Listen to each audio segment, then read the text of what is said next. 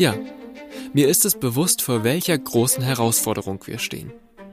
Stichworte wie Klimawandel oder Corona-Pandemie kommen einem da in den Sinn.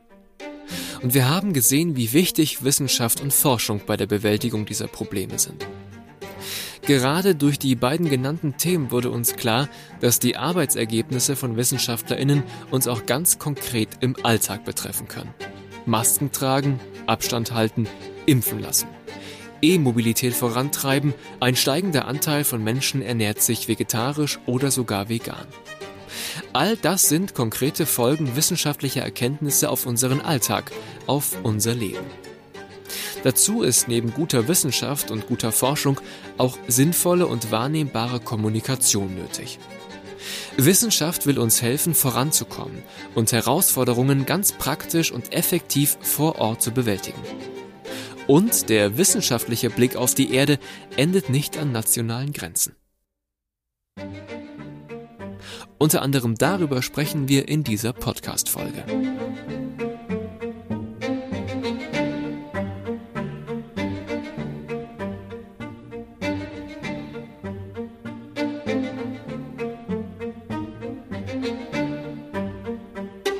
Minds of Minds, der Gutenberg Talk.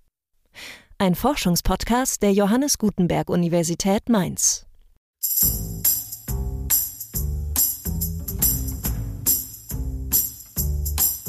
Schön, dass Sie auch heute bei dieser Podcast-Folge wieder mit dabei sind. Seien Sie herzlich willkommen.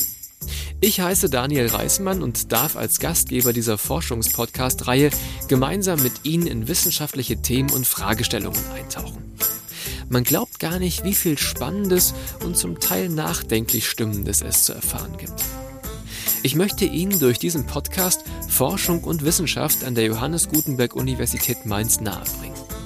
Und ich bin selbst bei den allermeisten Themen nur Laie. Das Gute an Unis ist ja aber auch, dass es dort eben viele ExpertInnen für ganz viele verschiedene Themen gibt. Und deshalb lade ich mir für jede Podcast-Folge einen fachkundigen Gast ein. So auch für diese Folge.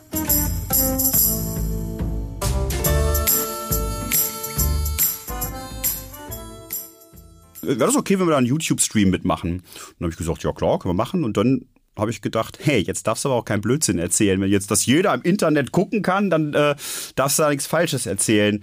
Bereitest dich mal lieber gut vor. Ja, und das war dann, da kam dieser Klick-Moment des Erkennens, wo wir, wo wir als, als Menschheit beim Klima stehen sagt mein heutiger Gast Sebastian Seifert.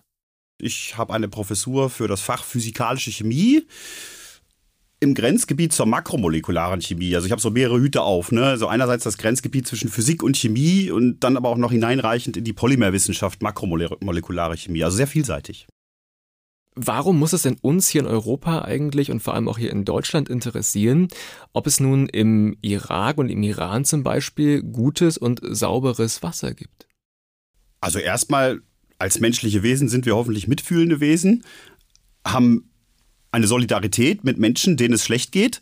Und das ist also für mich schon aus rein humanistischen Gründen sollte uns das interessieren. Übrigens nicht nur im Nahen und Mittleren Osten, sondern in allen Weltregionen, wo solche und andere Probleme vorliegen. Aber gut, wenn man das jetzt weniger humanistisch sehen möchte, dann kann man es auch egoistisch sehen. Natürlich gibt es heute keine isolierten Regionen in der Welt mehr. Selbst Inseln sind nicht mehr ähm, isoliert. Die Welt ist globalisiert und größere Probleme in anderen Anführungszeichen Weltregionen treffen unmittelbar und mittelbar irgendwann auch uns. Und deswegen ist das natürlich in unserem Interesse. Der Mittlere und Nahe Osten ist jetzt nicht unbedingt die friedlichste Region, eigentlich noch nie gewesen. Und wenn dort jetzt ein Ressourcenkonflikt um die Grundressource Trinkwasser ausbricht, dann hat das selbstverständlich Wellen. Witziges Bild übrigens, Wellen, bis zu uns. Hm. Und wie ist aktuell die Lage? Also ich höre schon raus, dass es nicht so super ist. Vielleicht können Sie nochmal konkreter das Bild zeichnen, wie die aktuelle Lage da mit der, mit der Wasserversorgung vor Ort ist und ja. warum da Handlungsbedarf ist. Das Ganze das kriegt man nicht so mit, ne, wenn man hier so bei uns die Nachrichten schaut. Ich habe bei mir zwei iranische Kollegen in meiner Arbeitsgruppe, ein, ein, zwei iranische Postdoktoranden, die schon länger auch dabei sind. Ähm, und die haben mir berichtet, im vergangenen Jahr, so 2021, ist die Niederschlagsmenge im Iran im Vergleich zum noch Jahr davor, also zu 2020, um 50 Prozent zurückgegangen in einigen großen Regionen. Also das ist ein Rückgang von, von der Hälfte, ne? Oder auf die Hälfte, wie auch immer, passt ja beides, innerhalb eines Jahres. Im Iran gibt es mehrere große Seen, von denen einige im Moment betroffen sind von starkem Rückgang des Wasserspiegels. Und ein großes Problem, darüber wurde sogar bei uns schon mal berichtet, äh, ist, es gibt eine große Staubkrise im Südwesten des Irans, also an der Grenze Iran-Irak. Ähm, die Trockenheit hat dort eben zu einer großen Staubkrise geführt, die das Leben der Menschen und die Wirtschaft dort ganz massiv beeinträchtigt, gesundheitlicher Art, eben auch in ökonomischer Art. Und im Süden vom Iran ist natürlich der Persische Golf eine große Wasserquelle für die Trinkwasserversorgung. Aber das Problem ist, dass das Salzwasser ist. Das heißt, hier braucht es eine technische Lösung, um dieses Wasser zu entsalzen. Im Moment haben schon Hunderttausende von Menschen, die vor allem in so kleineren Siedlungen und Dörfern äh, dort leben, keinen Zugang zu ausreichendem Trinkwasser. Das wird im Moment durch ein mobiles System, also durch Tankwagen äh, gelöst, in Anführungszeichen, die mehr als acht oder bis fast 8500 Dörfer dort mit, mit, einem, mit einem mobilen System mit Wassertankwagen versorgen. Ja. Ähm, ich, wir können uns das vorstellen, dass das jetzt nicht unbedingt eine nachhaltige Lösung ist. Ja. Sie haben eben gesagt, Wasser muss entsalzt werden, um auch nutzbar zu werden für die Menschen. Da habe ich in der Vorbereitung vom Projekt gelesen Hydrodesal, an dem Sie ja auch mit beteiligt sind. Vielleicht können Sie noch mal sagen, wie genau funktioniert das? Was, was soll dieses Projekt konkret bewirken vor Ort? Also Hydrodesal ist ein Projekt, das zwei wissenschaftliche Arbeitsgruppen aus Mainz, das ist meine eigene Arbeitsgruppe und dann die Arbeitsgruppe des Kollegen Michael Maskos vom Fraunhofer Institut in Mainz, in Mainz-Hechtsheim, äh, verbindet mit noch drei weiteren Arbeitsgruppen im Iran und im Irak. Eine übrigens an der Universität des Persischen Golfs, die also im, im Wortsinn an der Küste des Persischen Golfs liegt. liegt. Und im Kern dieses Projektes stehen Hydrogele. Hydrogele sind polymere Netzwerkstrukturen, die in Wasser gequollen sind. Wir kennen die alle aus vielerlei Anwendungen des täglichen Lebens. Babywindeln sind so ein Beispiel. Kosmetikprodukte im medizinischen Bereich finden Hydrogele Anwendung, weil sie eben zu größten Teilen aus Wasser bestehen. Und wir in unserem Projekt haben es zu tun mit geladenen Hydrogelen, also mit Hydrogelen, die auch elektrische Ladungen enthalten. Und wenn die jetzt also in Salzwasser quellen, dann stoßen diese elektrischen Ladungen, die in dem Gel enthalten sind, einen Teil der elektrischen Ladungen in dem Wasser, also sprich das Salz ab. Und das Gel quillt also in einem Medium, was, was salzärmer ist.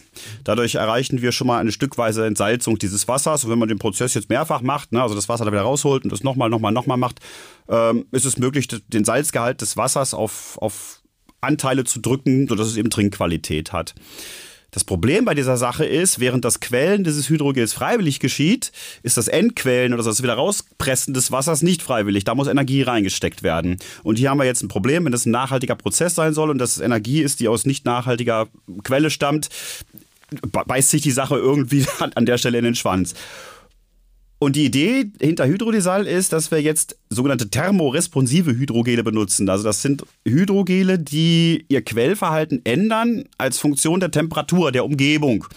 Und die Idee ist, dass man einfach den Tagunterschied Tag-Nacht, also diesen natürlichen Tag-Nacht-Zyklus der Erde als Pumpe sozusagen nimmt, um die Hydrogele bei der einen Temperatur quellen zu lassen, bei der anderen Temper Temperatur entquellen sie dann spontan wieder und auf die Art und Weise also sozusagen energiefrei diesen Prozess zu steuern. Und das klingt jetzt erstmal nach einer ganz netten Idee. Jetzt kann man sich fragen, funktioniert das auch? Und funktioniert das auch in einem Ausmaß, wie es dann wirklich anwendungsrelevant ist? Also ist das eine Laboranekdote, wo vielleicht zwei, drei nette Papers draus werden? Oder können wir uns da wirklich irgendwann eine große Anlage vorstellen, die an der Küste des Persischen Golfs konkret die Menschen versorgt? Und das gilt es in dem Hydrodesal-Projekt zu explorieren und ja, hoffentlich zu realisieren. Deswegen auch die Beteiligung der Persischen Golf-Universität, dass das eben wirklich vor Ort unter ganz realen Bedingungen bei den dort real vorherrschenden Temperaturen, Luftfeuchtigkeiten und so weiter vor Ort getestet werden kann mit echtem Meerwasser aus dem Persischen Golf. Diese Art der Hydrogele ist nicht neu. Aber neu ist die Kombination von zwei speziellen Funktionen. Zum einen wird Salz im Quellmedium zurückgehalten und zum anderen, kombiniert mit der Fähigkeit der Hydrogele, auf Veränderungen in der Umgebung zu antworten. Hier in Form von Quellen und Endquellen bei Temperaturänderung. Außerdem haben diese Hydrogele eine ganz besondere Struktur. Nur unter dem Mikroskop oder sogar noch indirekter, nur durch Streuung von Licht kann betrachtet werden, wie Wasser- und Salzmoleküle durch ein unregelmäßiges Netzwerk aus Polymerketten transportiert werden. Und diese Transportvorgänge sollen natürlich auch optimiert werden, damit die Entsalzung so effektiv wie möglich sein kann. Nur wenn es effektiv ist, ist es auch in der Praxis vor Ort bei den Menschen einsetzbar. Und das ist das Ziel. Nun ist das ja etwas, was wirklich für die Menschen vor Ort unmittelbare Auswirkungen hat oder haben soll. Ähm, also was würden Sie sagen, wie auch gesellschaftspolitisch ist denn dieses Projekt Hydrodesal? Vielleicht berichten auch Ihre Kolleginnen und Kollegen von vor Ort, wie das in der Bevölkerung auf und auch wahrgenommen wird. Mhm. Sowas. Also die politische Komponente ist natürlich mit drin in dem, was ich eingangs gesagt habe, dass es weder für die Region noch für andere Regionen von Interesse sein kann, wenn Ressourcenkonflikte um so eine Grundressource wie, wie Trinkwasser ausbrechen in einer Region, die sowieso nicht die friedlichste ist. Und äh, dieses Projekt wird gefördert vom Bundesministerium für Bildung und Forschung, vom BMBF, die ein eigenes Programm dafür haben, nicht nur dieses, sondern auch weitere solcher Projekte zu fördern. Also das, ein, ein Programm, was spezifisch auf die Situation der Wasserversorgungstechnologien im Mittleren und Nahen Osten abzielt. Äh, weil natürlich das BMBF weiß, dass das auch für den gesellschaftlichen Frieden in Deutschland eine Rolle spielt. Ne? Und es gab übrigens da sogar eine eigene Förderlinie, da gab es sogar noch mehr Geld zu beantragen, wenn auch Partner aus Israel involviert werden. Israel hat jahrzehntelange Erfahrung mit solchen beispielsweise Entsalzungstechnologien. Und da gab es also eine eigene Förderlinie, wenn es gelingt, Partner aus dem Mittleren Nahen Osten mit Partnern von Israel zu vereinen. Wir haben das auch versucht. Wir hätten sogar fachlich total passende Partner aus Israel gehabt. Aber das ging nicht, weil sich der Iran und Israel gegenseitig diplomatisch nicht anerkennen. Und da wäre ganz einfach kein Kooperationsvertrag zwischen den Universitäten zustande gekommen. Deswegen konnten wir in dieser Förderlinie keinen Antrag stellen, so sehr wir da Lust drauf gehabt hätten, so sehr das wissenschaftlich sinnvoll gewesen wäre und es hätte auch noch mehr Geld gegeben. Aber das ging eben aus diesen ja, gesellschaftspolitischen Gründen nicht. Und also spätestens da sind wir bei der politischen Komponente. Was würden Sie sagen? Also gibt es Kriterien, wo, wo Sie, wo Ihre Arbeitsgruppe, wo alle Beteiligten am Projekt sagen, jetzt würden wir sagen, das Projekt ist aus unseren Augen gelungen. Jetzt haben wir Ziele, die wir erreichen wollten, auch erreicht. Gibt es da so gewisse Wegmarken, die Ja, das haben wir natürlich ganz klar definiert, auch in unserem äh, Proposal, dass es zum Schluss eine vor Ort Prototypanlage gibt, die in einem Maßstab von einigen Litern solches Wasser zur Verfügung stellt und wo wir auch aus der Kostenstruktur dieser Prototypanlage abschätzen können, dass das, wenn man das jetzt noch weiter upscalt, auch wirklich wirtschaftlich kompetitiv wird.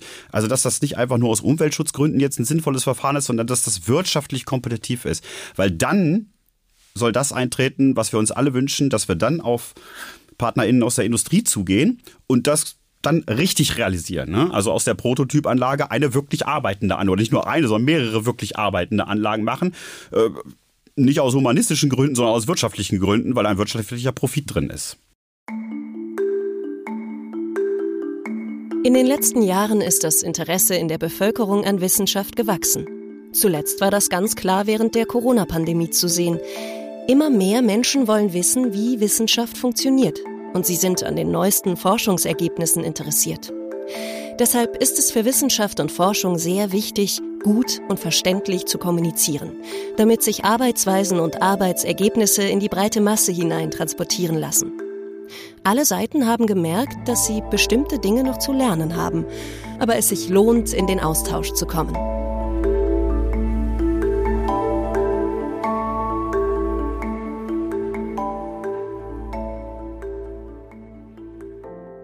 Wie groß war denn Ihre Verwunderung jetzt während Corona, als Sie mitbekommen haben, dass doch anscheinend in der Breite der Bevölkerung noch nicht so genau verstanden wird, wie Wissenschaft eigentlich funktioniert? Also immer, man stellt eine These auf, man guckt, ob man die irgendwie validieren kann, ähm, versucht also weiter Forschung zu betreiben. Stimmt es, stimmt das nicht? Manchmal müssen auch Sachen wieder verworfen werden, was in der Bevölkerung immer als sehr negativ, als Hü und Hot hin und her gewertet wurde. Wie überrascht waren Sie, dass Leute nicht ganz verstehen, wie Wissenschaft funktioniert? Ich würde gar nicht sagen überrascht, ich würde eher sagen irritiert und zwar irritiert sowohl ins Positive als auch ins Negative in jede Richtung. Eben durch diese verschiedenen Phasen, die wir da erlebt haben. Also am Anfang war ich positiv irritiert, wie viel Vertrauen und auch Hoffnung es in die einschlägige Wissenschaften gab. Also dass wir diese Pandemiesituation hatten und dass plötzlich über alle Parteigrenzen hinweg, über alle Medien hinweg Einigkeit darin bestand, den einschlägigen Expertinnen zuzuhören und den Ratschlägen zu folgen. Also da war ich zum Anfang sehr positiv äh, überrascht, irritiert in Anführungszeichen, ja, positiv beeindruckt von dem Vertrauen in die Wissenschaft, in die einschlägige Wissenschaft. Aber wir haben dann auch etwas erlebt, das Sie auch gerade schon gesagt haben. Es trat dieser Eindruck des, war ein schönes Wort, Hü- und Hot-Verhaltens ein, weil wir alle dem wissenschaftlichen Erkenntnisprozess live zuhören konnten in Drostens Podcast, in dem äh, in der nächsten Woche halt etwas widerrufen wurde, was in der ersten Woche gesagt wurde, was wissenschaftlich völlig korrekt ist, aber was in der Bevölkerung natürlich als unstet wahrgenommen wird. Und das, was dann nach hinten raus passiert ist, als die ersten wissenschaftsskeptischen Bewegungen auf die Straße gegangen sind, übrigens in einer Phase der Pandemie, wo wir minimalste Inzidenzzahlen hatten, wo sehr viel gelockert wurde, also im Sommer, im Hochsommer 2020, da gab es die ersten unsachlich wissenschaftsskeptischen Bewegungen auf der Straße. Das konnte ich wirklich überhaupt gar nicht mehr verstehen. Ich habe damals so anekdotisch gesagt, man schaue sich das mal an. Wir haben eine globale Pandemie, die eine große Bedrohung ist. Und da gehen jetzt Menschen auf die Straße, um gegen die Schutzmaßnahmen zu demonstrieren. Wenn wir irgendwann mal aussterben und die Aliens dieses Bild finden, die dann irgendwie nach uns auf der Erde landen und, und rekonstruieren, warum sind die hier ausgestorben, dann werden die sagen, ganz ehrlich, die hatten es auch nicht verdient. Das war damals so meine Anekdote. Und das war ja noch harmlos, was nach hinten raus passieren sollte. Äh, wenn man mich vor drei Jahren gefragt hätte, was müssen wir eigentlich tun aus, als, aus deiner Sicht als Wissenschaftler, wenn mal eine Pandemie kommt, dann wäre meine Antwort gewesen, da ist jetzt nicht so ganz mein Fachgebiet, aber ich vermute, es wird darauf ankommen, dass es hoffentlich der modernen Biotechnologie gelingt, schnell einen Impfstoff zu entwickeln. Wahrscheinlich wird ein großes Problem die Stabilisierung dieses Impfstoffes und natürlich die Massenproduktion und Auslieferung in alle Teile der Welt. Das, glaube ich, wird so die größte Challenge. Also ich hätte diese Frage auf einer technisch-wissenschaftlichen Ebene beantwortet. Ich hätte, ich hätte nie gesagt, da müssen wir einen signifikanten Teil der Bevölkerung davon überzeugen, sich impfen zu lassen, die das einfach nicht wollen und die einfach jedem Vernunftargument nicht zugänglich sind. Wäre nie meine Antwort gewesen. Und ich projiziere das jetzt natürlich auch immer schon auf das Klimathema, wo sich das ähnlich diskutieren lässt. Ne? Also eine schöne Sache, an der ich mich immer gerne abarbeite, in Anführungszeichen, sind diese Diskussionen in Richtung Carbon Capture. Ähm, also erstmal, ich stehe dem Carbon Capture nicht skeptisch gegenüber. Als, als, als Chemiker finde ich das hoch faszinierend. Wir werden das auch brauchen. Das ist in der Tat Teil der CO2-Reduktionspfade, äh, die auch im IPCC-Bericht beispielsweise drin sind. Was wir auch übrigens jenseits 2050 brauchen, sind negative Emissionen. Äh, und dafür brauchen wir natürlich Carbon Capture. Bloß was ich kritisch sehe, ist, ist, ist diese, diese Hoffnung, die es in manchen Teilen äh, auch der Wissenschaft gibt, dass wir das rein irgendwie so mit der technischen Ebene lösen. Und was ich dazu jetzt auch immer denke, ist, also erstmal ist das technisch eben auch noch nicht ausgeforscht. Da gibt es jetzt Pilotanlagen, gibt es auch interessante Einsätze dafür. Aber wenn ich jetzt das, was wir aus der Pandemie gelernt haben, extrapoliere, dann könnte ich bei Voraussagen enden, dass ich sage, selbst wenn mir jetzt auf dem Nachhauseweg die perfekte chemische Formel für Carbon Capture einfällt, wo doch keiner drauf gekommen ist, dann wird es dagegen Bürgerinitiativen gegen, geben, Klageverfahren und Verschwörungsideologien im Sinne von, jetzt fangen sie an, die Luft zu manipulieren. Und dass wir diese Dinge immer mitdenken müssen, das hat uns leider die Pandemie gelehrt. Ja? Also das waren so meine verschiedenen Phasen der Irritation während der Wissenschaftskommunikation der Pandemie. Das heißt, Sie würden auch kritisch und auch selbstkritisch sagen, dass auch Wissenschaftlerinnen und Wissenschaftler sich besser erklären müssen oder ihre Forschung, ihr Arbeiten generell besser erklären Ja, ganz müssen? dringend äh, müssen, wir das, müssen wir das besser lernen, uns immer klar zu machen, dass wenn wir in die Bevölkerung hineinsprechen, die Bevölkerung eigentlich nicht so sehr daran interessiert ist, was wir technisch genau machen, das natürlich auch gar nicht in großen Teilen verstehen kann. Schon ich kann ja von einer Kollegin nicht genau verstehen, was sie macht, wenn ich jetzt nicht genau in ihrem Fachgebiet tätig bin, sondern diese Frage des So what beantworten. Warum macht ihr das? Wozu ist es wichtig? Und dabei natürlich besonnen und eine, eine vertrauenswürdige Ausstrahlung zu haben, dass die Menschen einfach sagen, ich verstehe zwar nicht, was er da macht, aber ich vertraue ihm dass er keine bösen Absichten hat und dass das gut für uns Menschen ist. Und das ist am besten zu führen im tatsächlich persönlichen Gespräch. Mhm. Das heißt, es ist wichtig für uns, wirklich den persönlichen Kontakt zu suchen. Sollten wir sowieso viel öfter machen und mit Bekannten, mit NachbarInnen äh, ins Gespräch zu kommen, aus der, aus, der, aus der eigenen Straße, aus dem eigenen Ort, aus der eigenen Kommune und diese Frage zu beantworten, was macht Wissenschaft eigentlich? Was machst du eigentlich? Du bist doch Wissenschaftler, was machst du eigentlich?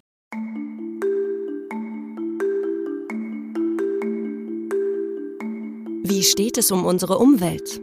In welcher Verfassung ist sie? Damit beschäftigt sich das IPCC, das Intergovernmental Panel on Climate Change. Eine zwischenstaatliche Organisation, die 1988 vom Umweltprogramm der Vereinten Nationen ins Leben gerufen wurde.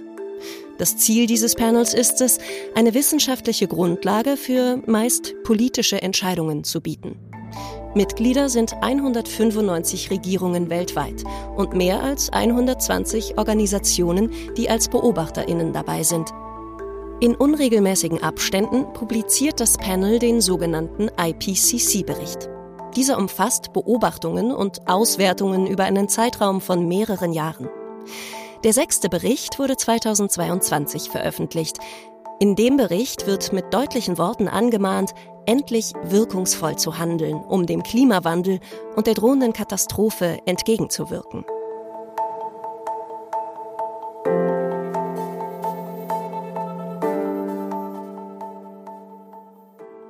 Haben Sie gerade gesagt, man muss mehr in Austausch kommen, auch unter den verschiedenen Disziplinen, aber auch mit Menschen aus der Bevölkerung.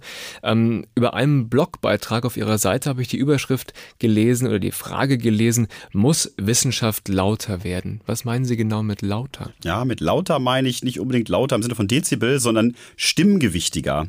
Das meine ich damit. Das knüpft an das an, was wir gerade eben schon so ein bisschen besprochen haben und bildet es natürlich auch wieder in Richtung des Klimathemas ab. Was das Klimathema anbetrifft, schauen wir nicht wie in der Pandemie wöchentlich dem wissenschaftlichen Erkenntnisprozess zu. Da haben wir im Gegenteil einen seit Jahrzehnten etablierten Konsens, ich will fast schon sagen Einstimmigkeit in dem seriösen Teil der Wissenschaft, wo wir stehen beim Klima, was der menschliche Einfluss dabei ist und was die aktuelle Lage, die aktuelle Situation ist und das aktuelle Ausmaß an Bedrohung ist. Das findet sich aber in meiner Ansicht nicht adäquat oder ganz und gar nicht adäquat wiedergespiegelt im politischen, im gesellschaftlichen und im medialen Diskurs. Jüngstes Beispiel ist, vor wenigen Wochen ist der jüngste Teil des letzten IPCC-Berichts erschienen. Und er schließt mit den Worten, Any further delay in concerted global action will miss a brief and rapidly closing window to secure a livable future. An vorigen Stellen hat der IPCC schon mal nichts Geringeres getan, als die Überlebensfrage gestellt. Und da frage ich mich, was kann eigentlich wichtiger sein als so eine Frage? Naja, offenbar sehr viel, ne? denn wir lesen das nicht auf Titelseiten, wir sehen dazu keine Sonderberichte, vielen Menschen ist das noch nicht mal bewusst, auch vielen WissenschaftlerInnen nicht. Und als dieser letzte Teil des IPCC-Berichts herauskam, hat niemand Geringeres als Antonio Guterres eine wirklich emotionale Brandrede dazu gehalten, wo wir stehen beim Klima, wie schnell sich dieses Fenster schließt. In, in, Im wichtigsten deutschen Medienformat, den Tagesthemen, hat man an diesem Abend 30 Sekunden Sendezeit. Das ist extrem viel. Markus Söder gegeben, aber nicht dieser emotionalen Brandrede des UN-Generalsekretärs. Also das ist eine große Medienklimakrise, in der wir uns befinden, glaube ich. Und das ist es, was ich mit Wissenschaft muss lauter werden meine, dass der, die, die Mehrheitsmeinung, die in der Wissenschaft vorherrscht, dann eben als solche abgebildet werden muss in den äh, gesellschaftlich-politisch-medialen Diskurs. In der Gesellschaft, in der Politik geht es um Mehrheiten und Überzeugungsfähigkeit, Mehrheiten und Mitnahmefähigkeit. In der Wissenschaft geht es um Erkenntnis, Erkenntnis, Evidenz und Schlussfolgerungen. Das sind unterschiedliche Arten der Diskursführung. Und es ist also die Pflicht von WissenschaftlerInnen, finde ich, sich eben auf diese Diskursführung in der Gesellschaft, Politik einzulassen und zu sagen, gut, dann muss man das halt offenbar zigmal wiederholen, weil so funktioniert das in diesem Diskurs. Da muss man eben eine hörbare Mehrheit werden. Es reicht nicht zu sagen, nö, das ist doch allen klar, brauchen wir jetzt nicht immer wiederholen. Ähm, so wäre ein wissenschaftlicher Diskurs, aber kein öffentlicher Diskurs. Das ist es, was ich mit, mit, mit, mit Lauter meine. Stimmgewichtiger. Mhm. Aber sagen Sie auch wirklich in den Vorlesungen, dass auch Wissenschaft auch mehr kommunizieren muss, also auch nach außen, nicht nur quasi in der, ich sag mal, Blase der Wissenschaft an sich, sondern auch, wir müssen unsere Ergebnisse, unsere Forschung mehr kommunizieren. Ja. Konkret sage ich das beispielsweise, habe ich einen eigenen Nachwort-Podcast sozusagen mal aufgenommen für meine Grundvorlesung Physikalische Chemie. Der startet mit den Worten, was jetzt kommt, ist kein Lehrinhalt, kommt auch nicht in der Klausur dran, aber vielleicht ist das, was jetzt kommt, nichtsdestotrotz am wichtigsten für Sie langfristig. Es geht jetzt mal um so ein paar Gedanken um das So What, um das große Ganze. Worum geht es in der physikalischen Chemie? Worum geht es in der Wissenschaft? Worum geht es vielleicht für Sie ganz persönlich mal in Ihrem späteren Berufsleben? Und da kommen viele Facetten zur Sprache, unter anderem diese, diese, diese Facette, dass wir als WissenschaftlerInnen, und da zähle ich explizit die Studierenden dazu, äh, die vielleicht jetzt noch nicht selbst aktive WissenschaftlerInnen sind, aber die ein wissenschaftliches Grundverständnis mitbringen und, und erste Einblicke darin haben, wie Wissenschaft funktioniert, das zu kommunizieren auf allen Ebenen. Und ich lade auch ganz aktiv dazu ein, politisch aktiv zu werden, beispielsweise in Hochschulgremien unserer Universität, also sich im, im Fachbereichsrat oder im Senat oder in, in Senatsausschüssen oder so als studierende Mitglieder zu beteiligen. Nun etablieren Sie ja gerade mit Kolleginnen und Kollegen der JGU ein sogenanntes Zukunftsmodul zur interdisziplinären Vermittlung von Wissen, vor allem eben aus den Bereichen Klima und Nachhaltigkeit. An wen richtet sich denn ähm, dieses Modul? Das richtet sich an alle Studierende dieser Universität und soll ihnen die Möglichkeit geben, in einem wieder sehr interaktiven Format verschiedenste Aspekte der Klimabildung kennenzulernen. Also das Klima ist nicht ein Thema, das Klima ist das Überthema für alles. Es hat genauso politische Facetten, wie es physikalische Facetten hat. Das geht bis ins Philosophische, wenn wir so wollen. Ähm, ich habe mal eine Klimadebatte aus religiöser Perspektive gesehen, fand ich total spannend. Da haben sich eine Jüdin, eine Muslima, eine Christin und eine Hindi-Dame äh, unterhalten über religiöse Facetten des, des Klimathemas. Also das hat Facetten in alle Bereiche, die auch in unserer Universität als Fächer abgebildet sind. Und dieses Zukunftsmodul soll also Studierenden aller Fachrichtungen, aller Fächer die Möglichkeit geben, sehr interaktiv im Austausch miteinander solche Facetten kennenzulernen und dafür auch regelkurrikuläre Lehrpunkte zu bekommen, das also auch einbringen zu können in ihre Studiengänge. Was würden Sie sagen, ab welchem Alter, auch bei Kindern, könnte man denn damit anfangen, ihnen das zu erklären, ohne auch viel physikalisch-chemisches Fachwissen? Mhm. Also heute, wo wir gerade dieses Interview aufzeichnen, startet wieder die nächste Runde der Public Climate School, eine bundesweite Aktion von den Students for Future für Klimabildung, die äh, auch explizit ein Schulprogramm hat und das geht mittlerweile runter bis zur Grundschule. Ich habe mich in der letzten Runde der Public Climate School auch daran beteiligt und habe so eine Klima-Basics-Einheit auf Grundschullevel gemacht. Ich habe schon immer gesagt, das war wahrscheinlich meine größte Herausforderung in der Lehre überhaupt bisher. Ja? Ähm, und äh, jetzt wurde ich neulich beim äh, beim Abgeben meiner Kinder in, in der Kita angesprochen. Ähm, ach, Sie sind doch so aktiv in Sachen Klima. Würden Sie eigentlich mal was hier für unsere Kinder machen? Und da habe ich gesagt, okay, da geht noch einer drauf. Es geht noch herausfordernder. Ne? Ähm, aber natürlich, dass man das irgendwie auch thematisiert und jetzt nicht mit Drohszenarien oder sowas, sondern dass man einfach den Kindern die ein Grundinteresse, die eine Grundfaszination für, für, für, Naturvorgänge haben. Jedes Kind guckt sich mit großer Faszination einen Käfer an, ja. Äh, ähm, dass man einfach diese Grundneugier, die alle Kinder mitbringen und die Grundfaszination für Natur ähm, ausnutzt und den Kindern das einfach nahebringt, wie einfach die natürlichen Zusammenhänge sind, wie die Rolle des Menschen darin ist und vor allem, wie ihre eigenen, und da muss man dann doch ins Individuelle gehen, wie ihre eigenen Chancen sind, etwas zu tun, weil da, Kinder suchen nach einer Möglichkeit, was zu tun.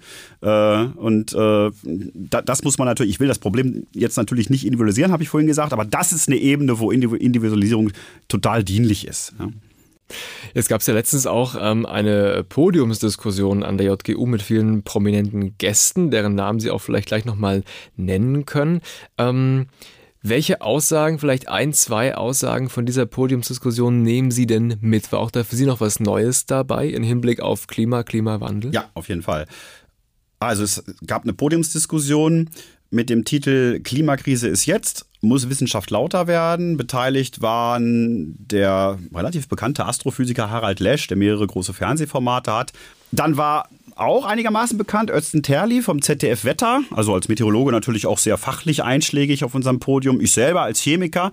Und dann hatten wir noch, für mich die wertvollste Person auf dem Podium war eine Psychologin, die Psychologin Lea Dom, auch Mitbegründerin der Psychologists for Future. Die hat für mich die wirklich wertvollsten Impulse des Podiums gesetzt, dass sie uns einfach psychologisch erklärt hat, wo es hakt, warum wir trotz allem Wissen nicht ins Handeln kommen, wie Verdrängungsmechanismen funktionieren und was wir dagegen tun können. Und moderiert moderiert wurde das von der Berliner Journalistin und auch Buchautorin Sarah Schurmann.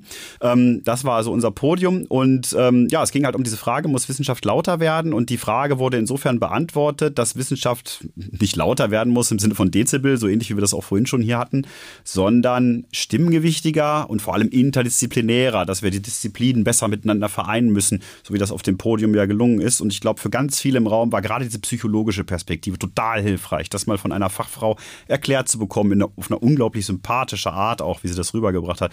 Ich glaube, für mich der Moment des Abends, und ich glaube, das habe ich auch bei vielen anderen gespürt, war, als sie gesagt hat, seht zu, dass ihr in Gruppen aktiv werdet. Wir sind viel effizienter, wenn wir uns in Gruppen zusammenschließen und außerdem macht Gruppenarbeit einfach Spaß.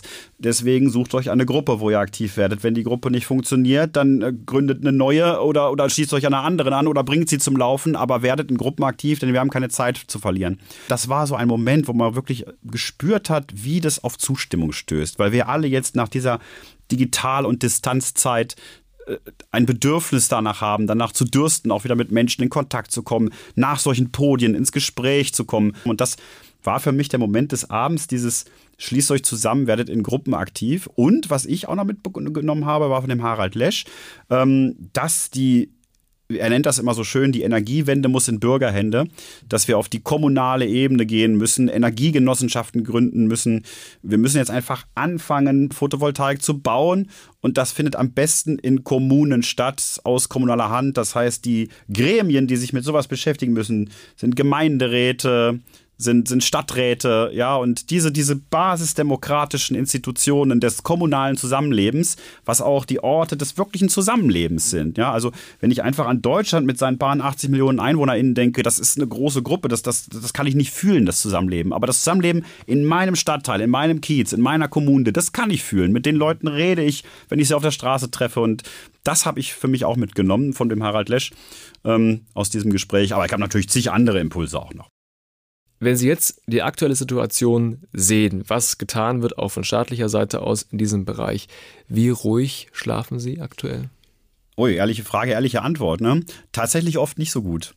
Tagsüber ist mein Tag natürlich gefüllt von vielerlei Aktionen. Ne? Also erstmal natürlich durch meinen Beruf ne, in Forschung und Lehre, aber natürlich auch das außerberufliche Engagement, oder ich weiß gar nicht, ob man das so trennen kann, ne, für diese Klimathematik. Also da bin ich einfach ausgebucht, ja, bis, bis, bis kurz vor Schluss. Aber abends, da kehrt ein bisschen Ruhe ein, da kreisen die Gedanken und da kommen schon mal so Gedanken, auch in so eine Richtung, machst du dir hier nicht eigentlich was vor? Also ganz ehrlich, du weißt, was für eine massive Transformation notwendig ist, und zwar global.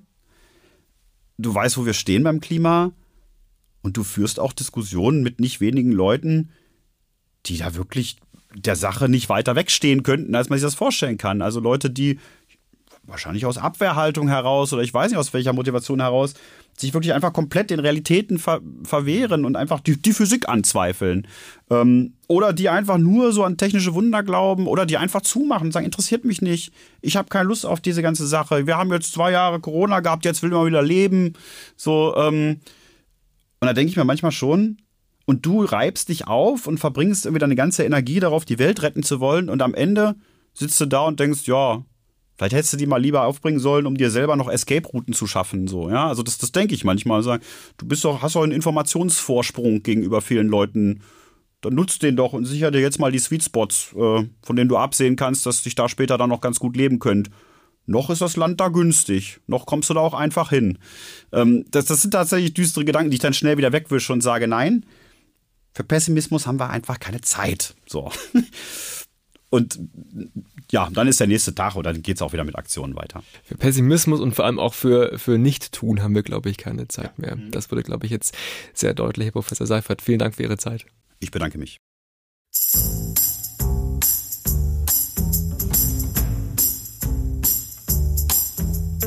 Danke, dass Sie auch bei dieser Folge mit dabei waren.